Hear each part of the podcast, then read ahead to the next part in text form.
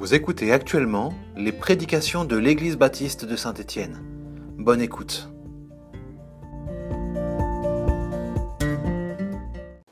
Voilà, parce que là, on arrive au deuxième euh, dans notre série sur les affirmations de la réforme, hein, il y a 500 ans. Deuxième affirmation, euh, on, appelle ces affirmations, affirmations les sola. Sola veut dire seul. Alors, c'est la deuxième affirmation. C'est pas, euh, effectivement, comme d'habitude, on ne fait pas dans l'ordre. On n'a pas fait les, euh, les, dix commandements dans l'ordre, donc on ne fait pas les solas dans l'ordre non plus. Mais avant de commencer, mes amis, ce matin, pour vous mettre l'eau à la bouche, un, un petit quiz. Euh, ne vous inquiétez pas, j'ai chronométré le message. Est-ce que vous m'accordez 15 minutes? Oui. Oui, bon, heureusement, parce que c'est 15 minutes, 48 secondes chronométré. Mais bon, on verra ça. Bon, avant de commencer, qui c'est ce bonhomme? Euh, Pierre et Bernard, vous n'avez pas le droit de répondre? Non, non, non, non. Non. Non. C'est notre ami Jean-Sébastien Bach, oui, euh, le compositeur allemand euh, du XVIIe et XVIIIe siècle. Ah, c'est beau, n'est-ce pas? C'est lui qui nous a donné le Magnificat, la Passion selon Saint Matthieu, la Passion selon Saint Jean, et les concertos, les toccatas, des fugues et des suites à l'appel. Mais contrairement à beaucoup de compositeurs et artistes, Bach ne recherchait pas une reconnaissance humaine, ni sa propre gloire, mais surtout celle de Dieu. Amen. Alors on a fini avec la musique. hein. Bon, alors, en bas de ces partitions, ces manuscrits, il avait l'habitude de mettre trois lettres. S, D, G. Qu'est-ce que ça veut dire?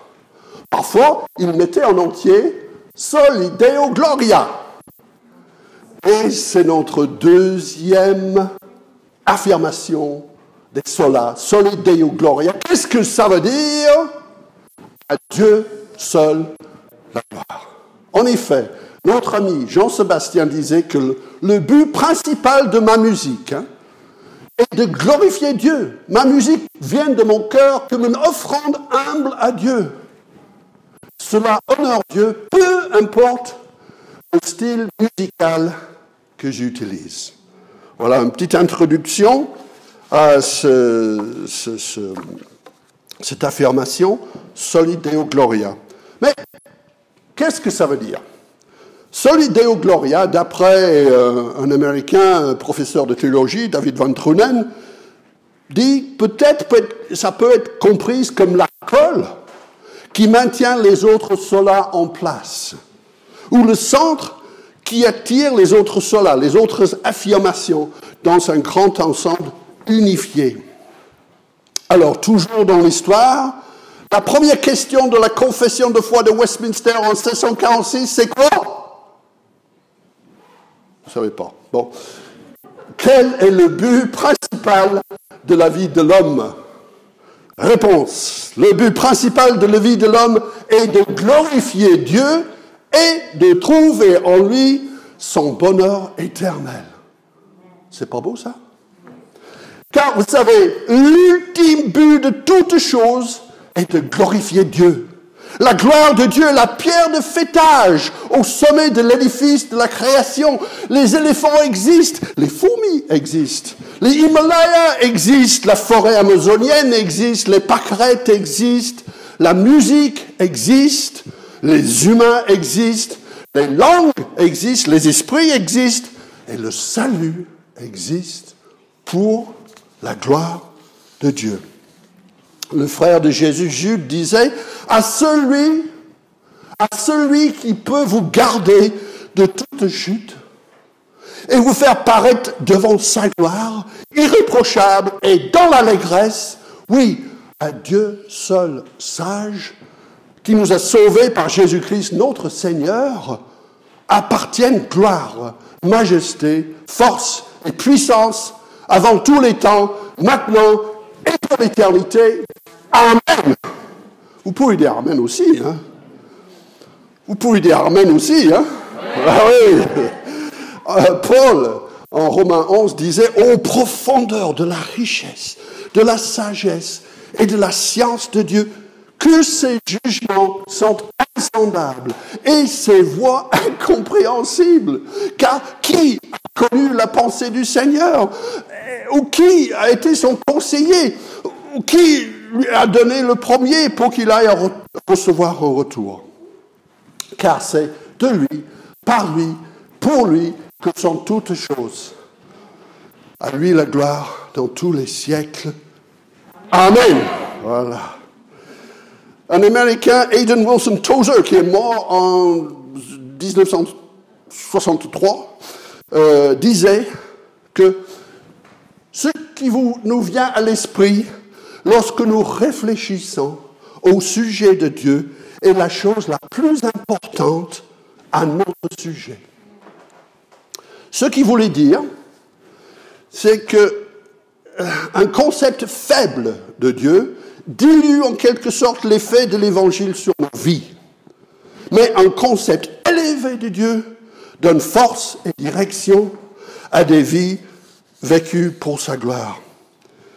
Et notre ami Charles Haddon Spurgeon disait la plus noble des sciences, la plus profonde des méditations, la meilleure des philosophies qui puisse jamais captiver l'intérêt d'un enfant de Dieu, c'est le nom, la nature, la personne, l'œuvre, les actions et l'existence du Dieu immense qu'il appelle son Père. À lui seul soit la gloire. Nous pouvons jamais arriver au bout. Car comme dit le docteur S.M. Lockridge, Dieu est indescriptible, incompréhensible, invincible et irrésistible. Mais cela vaut la peine de vivre à sa gloire car il est impossible de vivre vraiment, pleinement sans lui. Notre Dieu, l'Éternel, le Dieu trois fois saint, Seigneur de l'univers, créateur de toutes choses, est le centre ultime de tout. Il est avant toute chose, il possède la capacité d'exister en lui-même. Rien ne lui a conféré la vie. Il existe en dehors de toute cause. Il est il demeure égal à lui-même éternellement, celui qui était, qui est et qui vient de Tout-Puissant. Mes amis, il est impossible vraiment de parler de cette affirmation Solideo Gloria sans évoquer un sujet théologique qui est un peu barbare la cité de Dieu. Ah, bon. Ne, ne, ne, prenez pas peur. Ne prenez pas peur. Car Paul Wells, un, franco-british comme moi, l'exprime de cette façon. Dieu est, dans le sens le plus absolu, ultime et primordial de l'existence. Dieu n'est pas, euh, pas ce qu'il est parce qu'il est devenu ainsi. Il est être pur et simple. Dieu existe en lui-même et se suffit à lui-même.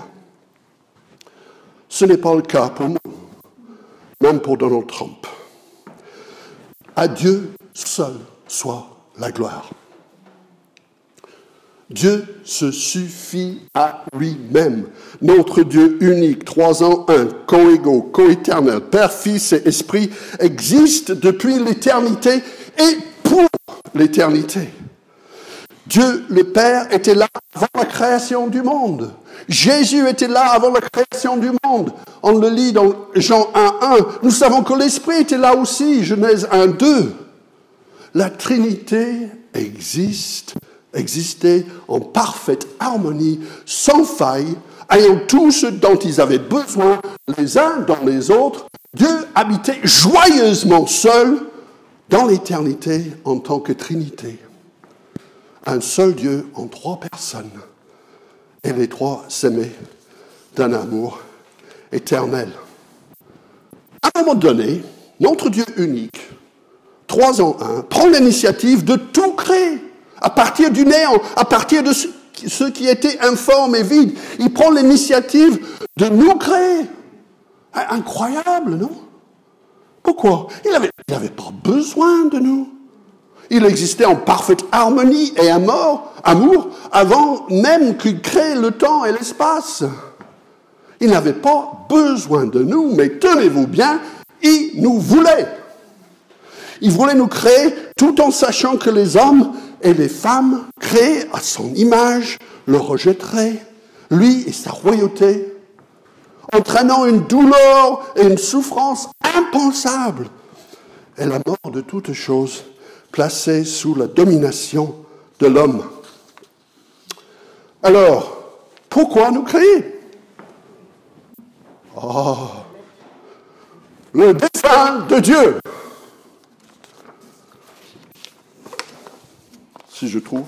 Ah oui, ça y est, j'ai trouvé son dessin, c'est bien. Mais il avait un plan.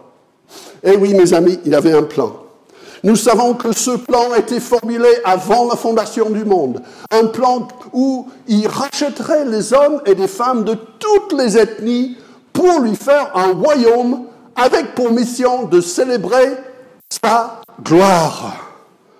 L'ultime dessein de Dieu est de se glorifier par la création d'un peuple qui lui appartienne corps et âme. Titre 2 nous dit qu'il s'est donné lui-même pour nous, afin de nous racheter de toute iniquité et de se faire un peuple qui lui appartienne, purifié par lui et zélé pour les bonnes œuvres. Éphésiens 1 nous dit, en lui, c'est-à-dire en Christ, Dieu nous a élus avant la fondation du monde pour que nous soyons saints et irréprochables devant lui. Il nous a prédestinés dans son amour à être ses enfants d'adoption par Jésus-Christ, selon le bon plaisir de sa volonté, pour célébrer la gloire de sa grâce, dont il nous a favorisés dans le bien-aimé Jésus. N'est-il pas extraordinaire que notre Dieu, qui se suffit à lui-même, choisisse de créer, choisisse de sauver, et choisissent de se réjouir de ces rachetés, ces enfants d'adoption. Quel Dieu À lui seul soit la gloire. Je vais raconter une histoire vraie. Un jeune orphelin délinquant vivait dans une institution. Le directeur ne pouvait rien faire avec lui. Il avait tout essayé. Les punitions, les encouragements, et chaque fois c'était l'échec. Un jour, il invite le jeune dans son bureau pour un ultime essai. J'ai tout essayé avec toi, sans succès, mais je voudrais te faire une proposition. Et j'ai besoin de ton accord. Je voudrais t'adopter. Alors la prochaine fois que tu commets un délit, c'est mon nom de famille qui sera sur le PV. Veux-tu être mon fils adoptif oui. Oh oui. Mais quelle image merveilleuse de notre adoption par le Céleste. Dieu, dans l'éternité, voyait déjà mes fautes. Il voyait tes fautes. Il voyait ma fierté. Il voyait ta fierté. Il voyait mon péché. Il voyait ton péché. Et il a dit, je veux cet homme. Je veux cette femme dans ma famille. Et je vais payer pour qu'il le soit, pour qu'elle le soit avec le vie de mon Fils.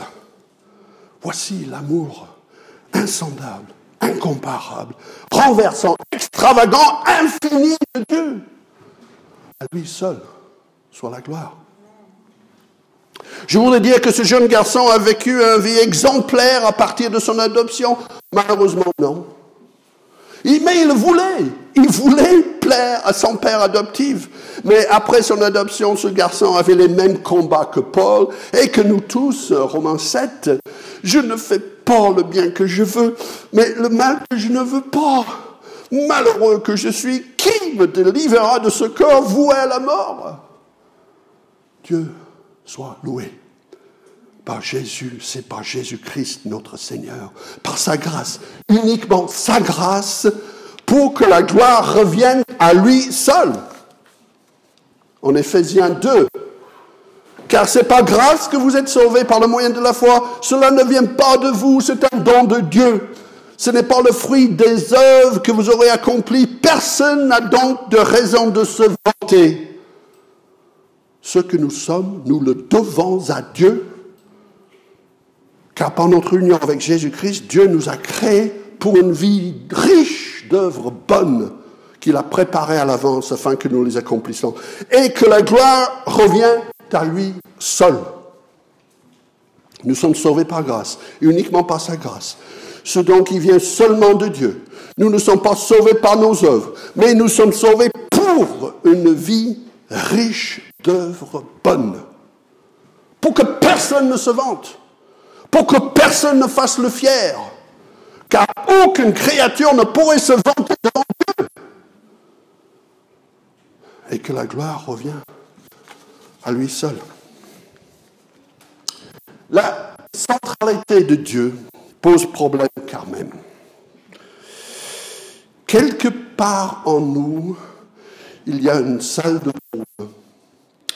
La question est, qui siège sur le trône de ma vie? Je confesse que j'ai tendance à siéger en roi sur le trône de ma vie. Mais tout cœur hautain est en abomination à l'éternel. Nous devons faire abnégation de l'intention de siéger à la place de Dieu sur le trône de nos vies et laisser siéger le roi des rois à lui seul. Revient la gloire. Alors, revenons au départ. Quel est le but principal de la vie de l'homme? Le but, principal est de glorifier Dieu et de trouver en lui son bonheur éternel. Car à lui seul soit la gloire. Effectivement, tout est de lui, par lui et pour lui à lui la gloire dans tous les siècles. Amen. Pour terminer, je reprends les dires de Florent Varac dans un podcast car je n'ai pas trouvé de meilleure conclusion. Oui, vraiment, soli Deo Gloria, à Dieu seul la gloire. Il a créé le monde, décrété la chute dans son décret éternel. Il a sauvé ses élus pour qu'ils célèbrent à jamais la gloire de sa grâce. Je crois se confier en Christ si tu n'es pas encore en Christ. De quoi aussi t'en remettre pleinement en lui, à lui si tu es déjà en Christ et chercher à vivre pour sa gloire. Il en est digne. Et le moment vient où nous pourrions voir dans ses yeux l'écho de cette gloire et la joie qui est sien de nous avoir créés et de nous avoir rachetés sera notre joie pour toujours et à jamais. À Dieu seul soit la gloire. Amen.